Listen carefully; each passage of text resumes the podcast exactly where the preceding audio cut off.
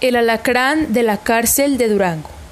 Cuenta la leyenda que en las postrimerias del siglo XIX, cuando el gobierno del general Porfirio Díaz se encontraba perfectamente consolidado, existió en la antigua cárcel de Durango la celda de la muerte, llamada así porque el preso que se encerraba allí amanecía misteriosamente sin vida.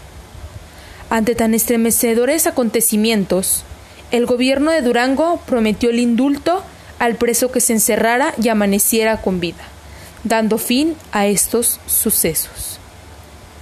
Siendo tan tentadora la recompensa, Juan Rojas decidió que se le encerrara en la celda 27.